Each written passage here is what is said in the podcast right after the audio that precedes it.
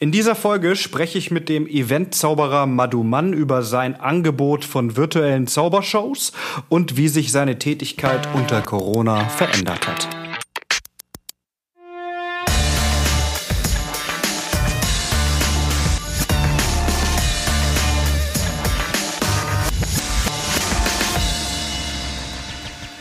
Herzlich willkommen zu einer neuen Folge Freie Wildbahn im Rahmen von BW bleibt kreativ. Freie Wildbahn, das ist der Podcast der Medien- und Filmgesellschaft Baden-Württemberg, besser bekannt als MFG.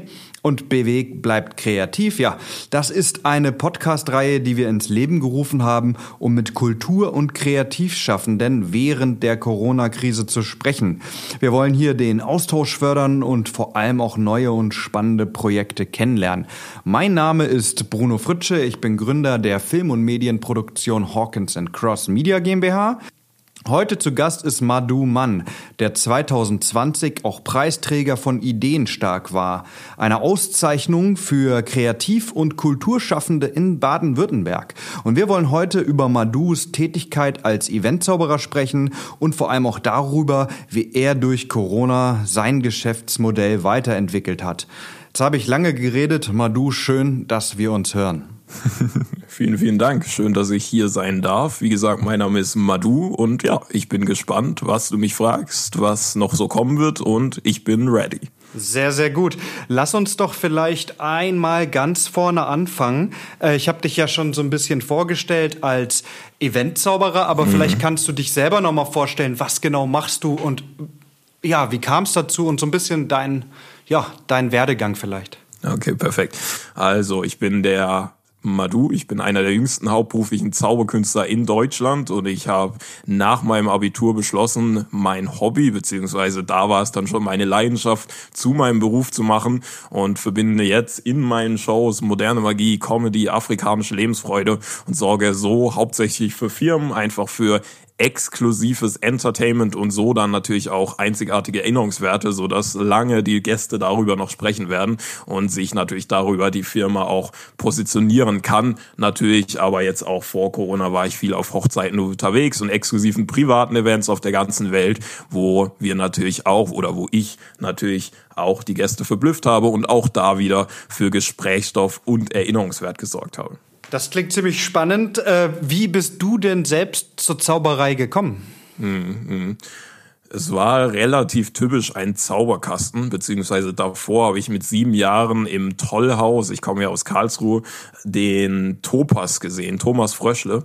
Und das ist ein Zauberkünstler und ich habe sein abendfüllendes Programm gesehen. Meine Mom hat meine Begeisterung gemerkt und hat mir daraufhin so einen Zauberkasten geschenkt. Sehr billige, sehr günstige Tricks, aber so kam dann schnell der zweite Zauberkasten und so ging es dann langsam los, dass ich dann mit zehn auch meinen ersten Auftritt hatte, gleich mal die schwierigsten direkt auf einem Markt. Da hat mein Vater, meine zweite Heimat ist ja Westafrika, hat mein Vater afrikanische Requisiten beziehungsweise Trommeln und so weiter verkauft. Und da habe ich mich einfach mal da vorgestellt mit einem selbstgebauten Schild und habe gesagt, hey, 14 und 16 Uhr Zaubershows. Und das war so mein erster Auftritt. Und dann gibt's noch lange Geschichten, viele Höhen, Tiefen. Aber ja, das war so der Anfang meines Hobbys. Mhm.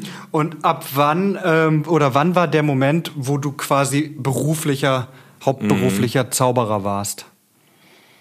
Ich würde sagen, der Gedanke kam schon so vor dem Abi, so langsam so, wenn man dann in die Jahrgangs, äh, in die Oberstufen kam und so N, also ich glaube, es war noch ein Jahr oder eineinhalb Jahre zum Abi hin, da habe ich natürlich schon öfter mit dem Gedanken gespielt. Da war noch oft der Gedanke, ob ich es irgendwie kombinieren kann mit einem Studium. Hab dann aber schnell gemerkt, dass, äh, was war es zu dem Zeitpunkt? Ich glaube sogar, teilweise habe ich mit der ähm, Kriminalpolizei sogar ein bisschen gespielt oder in die Richtung was oder in ganz mhm. verschiedene Richtungen. Aber da habe ich schnell gemerkt, okay, entweder das eine oder das andere, es geht nicht beides. Und dann war doch meine Leidenschaft einfach so groß, dass ich gesagt habe, hey, warum nicht? Also klar, man hört immer von allen, ja, brotlose Kunst, bla bla bla, dies, das. Aber ich habe gesagt, hey, let's go, ich will es denen beweisen, beziehungsweise hatte da auch wirklich die Unterstützung von meinen Eltern. Ähm, und ja, habe dann gesagt, nach dem Abitur, let's go, Vollgas und habe dann beschlossen, da nicht mehr weiter in Richtung Studium, Ausbildung oder ähnliches zu gehen. Mhm. Und jetzt hast du es gerade schon mal so ein bisschen angekündigt. Das heißt, du warst auf äh, Firmenveranstaltungen aktiv. Mhm. Ich glaube, Hochzeit hattest du kurz gesagt. Ähm, das sind ja alles Sachen, die ähm, seit März 2020 so ungefähr dem Beginn hier in Deutschland von Corona nicht mehr ganz so häufig oder gar nicht mehr stattfinden dürfen, leider. Wie ging es bei dir? da los oder wie hast du dann oder wann hast du gemerkt, ähm, ja, dass sich was verändert? Hm, hm, hm. Ja, ich weiß noch, dass Anfang des Jahres war ich in Berlin mit meiner Firma, worüber wir jetzt auch die virtuellen Zaubershows machen mit meinem Kollegen. Und da war noch alles okay. Und dann hat man tatsächlich das noch alles nicht so ernst genommen. Und ja, und dann ging es relativ schnell. Ich hatte dann natürlich dazwischen noch mal den einen oder anderen Auftritt. Da gab es ja dann Möglichkeiten zu einer bestimmten Anzahl. Aber gerade weil eben mein Fokus auf, sage ich mal, sehr exklusiven, sehr großen Events lag, war das dann schnell auch so, dass es einfach gar nicht mehr ging. Und ja, man kann sagen, so von März bis bis, bis jetzt eigentlich, beziehungsweise bis, bis November, ab da habe ich ja dann mit den virtuellen Zaubershows angefangen, war es tatsächlich so, dass ich ähm, relativ von meinen Rücklagen gelebt habe. Ja. Mhm. Jetzt hast du es gerade schon angesprochen, virtuelle Zaubershows ist ja auch der Titel dieser äh, mhm. Folge. Ähm, Du hast dich dann, ja, oder hast dir dann überlegt, wie kann man mit der Situation umgehen und was muss man anders machen oder was müsstest du anders machen und dann hast du was Neues entwickelt. Mhm. Was, was genau ist eine virtuelle Zauberschau und wie kam es dazu? Mhm. Also ganz kurz zu dem Thema virtuelle Zaubershow. Ich kann verstehen, dass jetzt erstmal ein Begriff, worunter man sich wahrscheinlich nicht so schnell was vorstellen kann grundsätzlich kann man sagen, es ist eigentlich wie ein normales Entertainment, nur eben alles auf der virtuellen Welt oder in der virtuellen Welt. Das heißt, Kunden, beziehungsweise hauptsächlich Firmen in dem Fall, eigentlich ausschließlich Firmen, können jetzt mit ihrem Team unsere Zaubershow einfach von zu Hause aus erleben und können so gleichzeitig trotzdem gerade in der Zeit für ein Erlebnis mit allen sorgen und dadurch auch wieder für einen Erinnerungswert und einen Gesprächsstoff sorgen, was in der Zeit natürlich so das Wichtigste ist, was man momentan als Firma tun kann, tun muss inzwischen, um das Team bei Laune zu halten. Und das Ganze fing an dass mein Kollege Daniel Hank, mit dem ich die Firma GG Magic gegründet habe, die ähm, hauptsächlich sich mit allem beschäftigt, was in der, mit der Zauber Zauberei zu tun hat. Grundlegend war davor das Geschäftskonzept ähm, Videokurse für Zauberkünstler und äh, Laien und Coachings, wo wir Zauberkünstler dabei unterstützt haben, wie sie Kunst und Business in Einklang bringen können, weil natürlich viele Künstler einfach in der Hinsicht ein bisschen verloren sind und oft mhm. zu sehr Künstler sind, was auch erstmal okay ist. Aber wenn man geschäftlich damit weiterkommen will, muss man sich nun mal auch ein bisschen mit der geschäftlichen Seite auseinandersetzen. Und das war unser Konzept bis dato für, für Chichi Magic und wir haben halt gemerkt, dass Künstler jetzt so ein Coaching tatsächlich gerade einfach, gerade wenn sie nicht so im Geschäftlichen drin sind, einfach gerade was heißt nicht brauchen könnten. Sie sollten es nutzen, aber es ist sehr schwer, da durch diese Wand zu kommen oder durch dieses Mindset zu kommen nach dem Motto, okay, Geld ist natürlich knapp. Ähm, ich war schon davor nicht so der Typ, der sich Coachings geholt hat. Ist jetzt schwer, dass man das so umsetzt. Deswegen haben wir dann ähm, über einen Zufall hat mein Kollege Daniel eine Anfrage von einer Firma bekommen, die gemeint hat, hey, machst, machst du das Ganze denn auch virtuell? Und davor waren wir immer der Meinung, müssen wir ganz ehrlich sagen, virtuelle Zaubershows funktioniert nicht, das kriegen wir nicht hin, weil live ist es nun mal viel, viel cooler und virtuell kriegen wir das alles nicht so hin. Und da gab es natürlich schon Kollegen, die sowas ähnliches gemacht haben und alle Trailer, die wir uns angesehen haben, haben uns nicht überzeugt. Wir waren am Ende immer der Meinung, live ist es viel besser. Und nach dieser Anfrage von oder nach dem Auftritt von Daniel, meinem Kollegen, war es dann so, dass er gemeint hat, hey, das macht eigentlich ganz, macht eigentlich Spaß so. Mhm. Und dann wurden wir auch so ein bisschen natürlich vom Markt gedrängt, beziehungsweise haben dann gemerkt, okay, was können wir besser machen, bevor wir jetzt lange, das muss ich im Nachhinein auch sagen, dass ich da viel früher gesagt hatte, hey, warum nicht einfach ausprobieren, warum nicht besser machen als andere und das, was uns stört, einfach ausgleichen. Und das haben wir dann gemacht. Ende November hatten wir unsere Jahreszielplanung und haben beschlossen, hey, wir machen jetzt virtuelle Zaubershows und haben dann innerhalb von, ich meine, ein, zwei Wochen haben wir alles aufgesetzt. Wir hatten bis dato hatten wir noch kein Studio, wir hatten noch kein, nicht alles Equipment, natürlich ein bisschen was schon von den Videokursen. Wir hatten, wir haben noch keine Webseite gehabt, wir haben noch keinen Trailer gehabt. Wir haben Ende November den Trailer gedreht, haben den dann von mhm. unserem Kameramann schneiden lassen und innerhalb von zwei Wochen waren wir dann so weit, dass wir Werbung geschaltet haben, die ersten Anfragen bekommen haben und da lustigerweise hatten wir immer noch kein Studio. Das heißt, äh, wir haben all das äh, kurz, kurz und knapp gemacht und sind da irgendwie so reingeschlittert und äh, sind da jetzt, haben aus so einem cool. spontanen Schnellentscheidung was gemacht, was ich jetzt wirklich eine Firma nenne und wir haben jetzt sehr, sehr große Kunden und haben eigentlich ja, täglich fünf bis zehn Anfragen. Ja. Wahnsinn, Wahnsinn. Wie kann ich mir das aber genau vorstellen, so eine virtuelle Zaubershow? Mhm. Also, also ähm, wer ist da das Zielpublikum? Seid ihr dann zum Beispiel in so einer Zoom-Konferenz mit drin oder wie läuft das ab? Mm, Ja, äh, wie schon gesagt, es ist komplett was Neues. Das äh, ist auch so das, was wir natürlich den Kunden erstmal erklären müssen, was der Vorteil dahinter ist. Meistens machen wir es über die Plattform, wo sich der Kunde am wohlsten fühlt. Einfach weil das so am wenigsten technischen Aufwand ist. Oft natürlich Teams, oft Zoom, das sind so im Firmenbereich die gängigen Sachen. Mal mal Google Meet oder Google Hangout oder sowas. Und im Prinzip äh, wird eine Uhrzeit ausgemacht und meistens gibt's ja schon Rahmenprogramm. Wir haben Anfragen, wo es einfach heißt, hey, für den Abend wollen wir einfach abschalten. Wir haben Anfragen, wo halt davor Themen besprochen werden, wo es schon, äh, wo, wo schon wichtige Themen, Firmenthemen besprochen wurden. Und irgendwann zu der Uhrzeit kommen wir dann über den Link von ihrem Meeting mit unserem Studio einfach in das Meeting rein und fangen dann direkt die Show an. Und ja, das Besondere bei unserer Show ist einfach, dass wir die Show von null auf nochmal gebaut haben, weil man kann nicht einfach sagen, wir sprechen da sicherlich später nochmal drüber, aber das ist eben ein Problem. Man kann nicht einfach sagen, die Show, die live funktioniert, mache ich einfach virtuell und alle sind happy. Es wird scheitern. Und wir mussten halt von null auf alles neu aufbauen, weil du kannst dir vorstellen, sowas wie Karte ziehen funktioniert schon mal nicht. Ja. Und ähm, wenn du irgendwie ein cooles Verschwinden machst, dann ist das vielleicht live cool, aber virtuell kann sein, hey, keine Ahnung, mit der Kamera, vielleicht hat er es einfach fallen lassen lassen. Ich habe nicht alle Winkel gesehen.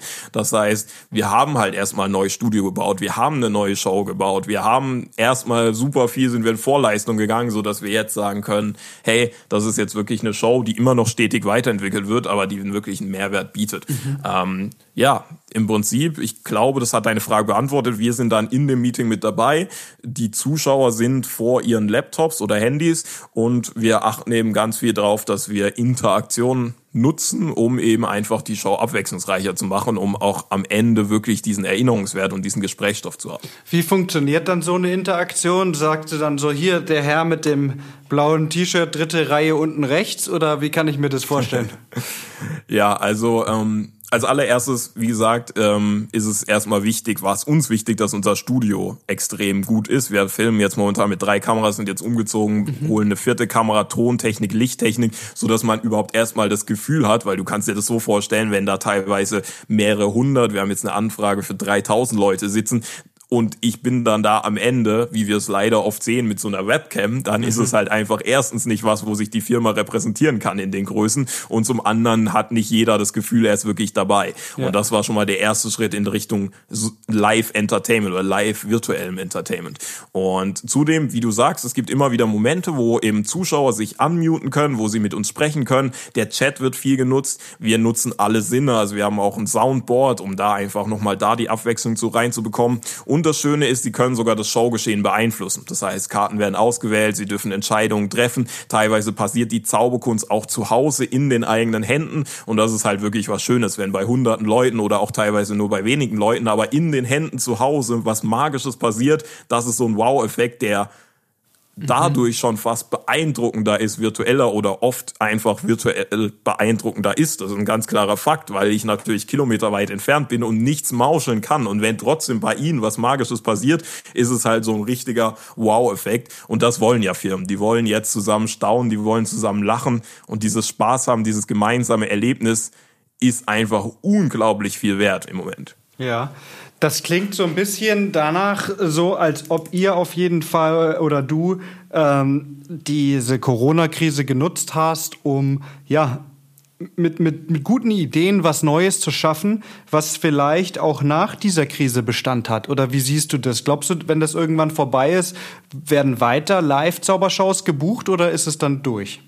Mm, nee. Also wir haben von vornherein gesagt, unser Ziel ist, was richtig krasses aufzubauen und da keine Kosten und Mühen zu schauen und langfristig zu denken, weil ich glaube, da haben wir einfach auch einen Vorteil gegenüber vielen, die halt immer mit der wie sagt man, immer mit der Not gehen. Okay, live geht wieder, gut, performe ich live. Ah, nee, die Situation hat sich wieder geschlechtert, ich performe wieder virtuell. Und das ist, glaube ich, der falsche Weg. Wir denken immer langfristig und wir glauben einfach, es hat unglaublich viele Vorteile, weil erster Vorteil. Als große Firma hast du nun mal ein großes Team, meistens auch international. Normalerweise, wenn man feiert, ist es so, du kannst die Kollegen aus Indien, die wir teilweise haben, oder wir hatten für Salesforce äh, Frankreich und Israel was, kannst du normalerweise nicht in ein Event bringen, ohne tausend, hunderttausende Euro Kosten zu haben. Ja. Das ist eben das Schöne. Du kannst eben teilweise verschiedene Zeitzonen zusammenbringen. Zum anderen ist es einfach eine Möglichkeit auch danach für sie auch einfach Kosten zu sparen als Firma, weil natürlich das Ganze ähm, schneller machbar ist und man nicht diese ganze logistische Sache hat. Für uns ist es angenehmer, weil wir eben nicht diese Fahrtkosten haben, nicht dieses Aufbauen, Tontest, Wartezeit, dieses Ganze ist alles weg. Wir können im Prinzip in unser Studio gehen, können 45 Minuten Show spielen, 30 Minuten Show spielen, exklusive Lösungen, wie auch immer es ist und danach ist es aber auch gut. Danach hat man, also danach ist nicht dieses, oh, es hat sich noch verzögert oder dies, das. Theoretisch könnten wir auch, oder wir spielen oft mehrere Events pro Tag, wo wir vorher komplett dagegen waren, weil wir sagen, okay,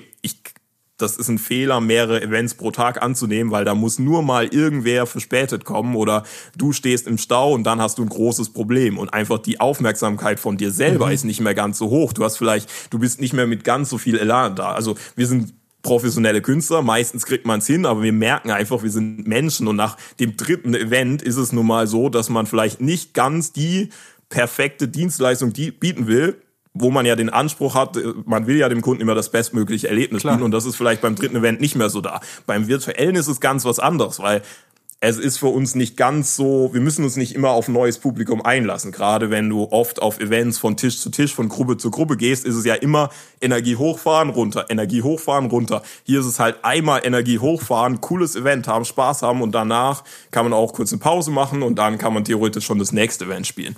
Und ja. Das hat super, super viele Vorteile für beide Seiten und deswegen glaube ich, muss man da langfristig denken und hat da auch einfach, wenn live losgeht, die Möglichkeit, Erstens natürlich ähm, das gegenseitig zu nutzen. Hey, ihr habt mich virtuell gesehen, bucht mich doch mal live oder live virtuell und auch einfach da langfristig zu denken und zu sagen, ähm, das wird irgendwann ein 60-40-Ding, 50-50-Ding, wir wissen es nicht, aber auf jeden Fall muss man langfristig denken. Und auf jeden Fall wird es in irgendeiner Art und Weise erhalten bleiben. Das klingt ja. doch cool. Auf jeden Fall. Ähm, dieses äh, The Thema ähm, was Neues schaffen und so, das mhm. beschäftigt ja viele. Hast du vielleicht auch aus deiner Erfahrung jetzt irgendwie so einen so einen Basistipp ähm, für, mhm. für Leute, die vielleicht jetzt zuhören, die sagen, Mensch, ich habe auch Idee, aber irgendwie keine Ahnung, komme ich nicht so vorwärts? Mhm. Oder oder was hat dir selbst den größten Push gegeben, um das zu machen? Also ich habe schon öfter gesagt, beziehungsweise bin immer Fan davon.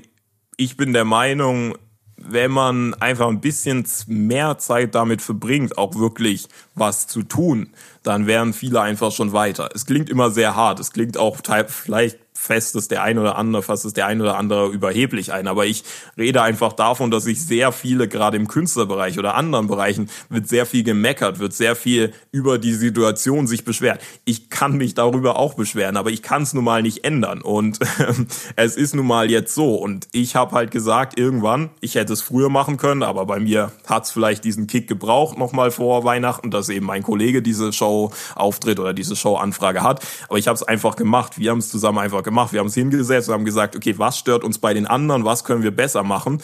Und es gibt in dieser Zeit so viele Möglichkeiten, im Internet Geld zu verdienen mit neuen Konzepten. Ich meine, Zauberkunst war so eins der Branchen, wo man wahrscheinlich mit vielen anderen gedacht hat, okay, die sind komplett am Arsch auf gut Deutsch. Das ja. ist halt komplett, das ist einfach Ende so. Und trotzdem haben wir eine Möglichkeit gefunden und wir haben nicht das, wir haben hier nicht was Neues erfunden. Ich meine, virtuelle Zaubershow gibt's, aber wie gesagt, wir haben geschaut, was stört uns und was können wir besser machen. Und dann ging es ganz schnell, dass eben auch Kunden gesehen haben, okay, von den Referenzen her, von dem, wie sie auftreten, von dem, wie viel Mühe sie reinstecken, wie teuer überhaupt erstmal das Studio ist und wir eben nicht einfach nur eine Webcam aufstellen, sind die die richtigen für uns. Und so sind wir halt schnell nach oben gekommen. Und ich glaube, viele, also einfach als Tipp, einfach mal hinsetzen und über überlegen, was für Möglichkeiten gibt es, weil ich glaube, man kommt ganz schnell in diesen Meckerlaune und dieses, ah, ist doch alles scheiße, ist doch alles schade und ah, Zauberkünstler, ich kann ja nichts machen oder ja, kann ich verstehen, kann man auch mal machen, so ein bisschen meckern, ohne Frage. Aber ich glaube, machen, wenn man da viel Zeit oder mehr Zeit in Machen steckt als in Meckern, dann kommt man da schnell nach vorne und wie gesagt, viele Möglichkeiten. Ich meine, ich verdiene jetzt mit dem oder an Erfahrungen, die ich in 2020 gemacht, einmal das habe ich in keinem anderen Jahr gemacht. Die mhm. Erfahrungen, die ich in diesem mit diesem neuen Konzept gemacht habe, habe ich noch nie gemacht. Das Geld, was ich mit dem verdiene, habe ich davor noch nicht mal mit Maduman gemacht und da hatte ich von 2018 auf 2090 eine ein dreifache Jahresumsatzsteigerung. Da dachte ich schon, okay, ich bin da schon relativ gut am Start so. Und dann hat das mit diesem monatlichen Dezember und was jetzt noch kommt, das nochmal komplett übertroffen. Und daran sieht man einfach, wie viele Möglichkeiten es gibt. Und ich glaube, ja, Spannend, Mehr ja. machen, weniger meckern. ja, absolut. ähm, äh, abschließend vielleicht noch, äh, dieses Thema Geld ist ja immer so, man sagt ja immer so, über Geld spricht man nicht. Es gibt ja diverse ähm, Unterstützung von Bund und mhm. Ländern, mm, weiß ich nicht, so, ähm, diese Soforthilfe und so weiter. Ähm, wie siehst du das Thema als Künstler jetzt? Würdest mm. du dir mehr wünschen von Bund und Länder oder findest du, die haben das schon ganz gut gemacht oder wie, wie stehst du dazu?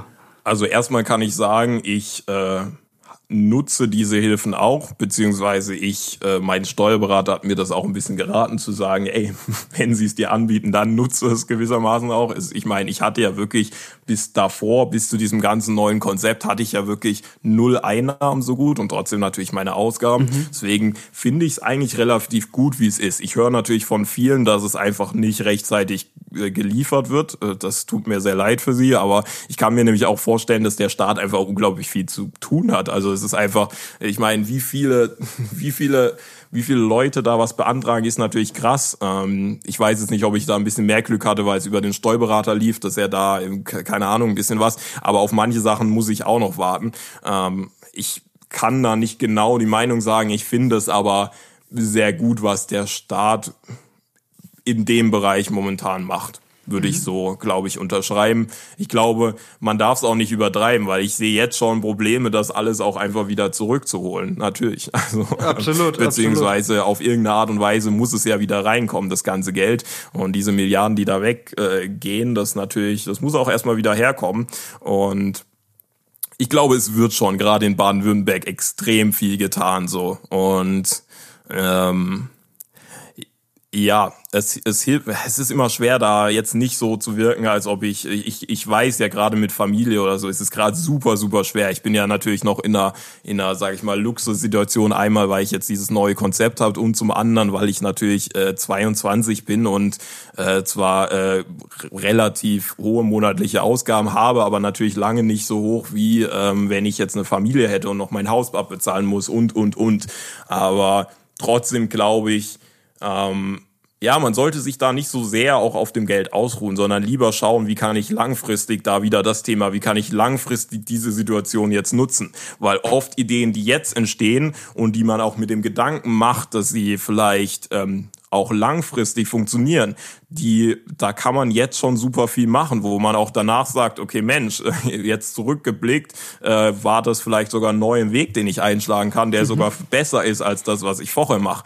Und ich glaube, wenn man da einfach mal sich Zeit nimmt, einfach mal spazieren geht, vielleicht auch mal mit seinem ganzen Team oder wenn man alleine ist, einfach mal so wie wir es gemacht haben, für, für vier Tage einfach mal so eine Jahreszielplanung machen, einfach mal Ziele visualisieren, einfach mal schauen, was gibt es für Möglichkeiten. Wir hatten am Anfang eine Liste von 27 Ideen, was können wir in dieser Zeit machen. Am Ende war es zwischen mh, mm, in Schulen äh, Kurse anbieten, weil natürlich in Schulen das Problem auch gerade da ist, dass Kinder eigentlich nur zur Schule gehen, um zur Schule zu gehen, aber der ganze Spaß fällt eben weg. Deswegen wollten wir da Workshops anbieten, haben da einen sehr guten Markt gesehen und zum Zweiten war es virtuelle Zaubershows. Am Ende wurde es dann virtuelle Zaubershows, aber es waren 20, 30 Ideen am Anfang und ja, da glaube ich, nicht zu sehr sich ausruhen und lieber mal schauen, was kann ich jetzt machen. Geld, was reinkommt von dem Staat, ist super. Da kann man natürlich viel auch damit umsetzen, aber ähm, lieber ein bisschen ja, Ziele mal ausdenken, schauen, wie kann ich jetzt das Beste aus der Zeit machen.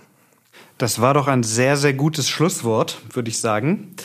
Einfach mal ein bisschen schauen, was man aus der Zeit machen kann und auch mal, finde ich auch einen guten Tipp, mal so ein bisschen alle möglichen Ideen aufschreiben, mal so ein bisschen sondieren, Immer. ja. Das ist immer wichtig, ähm, ja, kreativ also, zu bleiben als Kreativer. Ja. Ähm, wir verlinken, würde ich sagen, unter dieser Folge mal alles, was es zu verlinken gibt, rund um dich, euch, ähm, virtuelle Zaubershows, äh, damit man sich das alles mal reinziehen kann und im besten Fall bucht. Und ich äh, danke dir, lieber Madu, und wünsche dir viel Erfolg mit euren Shows äh, und vor allem auch nach dieser Zeit, dass es da Perfekt. virtuell weitergeht. und ja, es hat mich hat mich gefreut, es hat mir riesen Spaß gemacht und wünsche dir, Bruno, und allen Zuhörern, äh, was haben wir denn? Eine schöne Woche. Ja, schöne Woche. Woche. genau, so machen wir's. Bis dahin, ciao. Perfekt, ciao.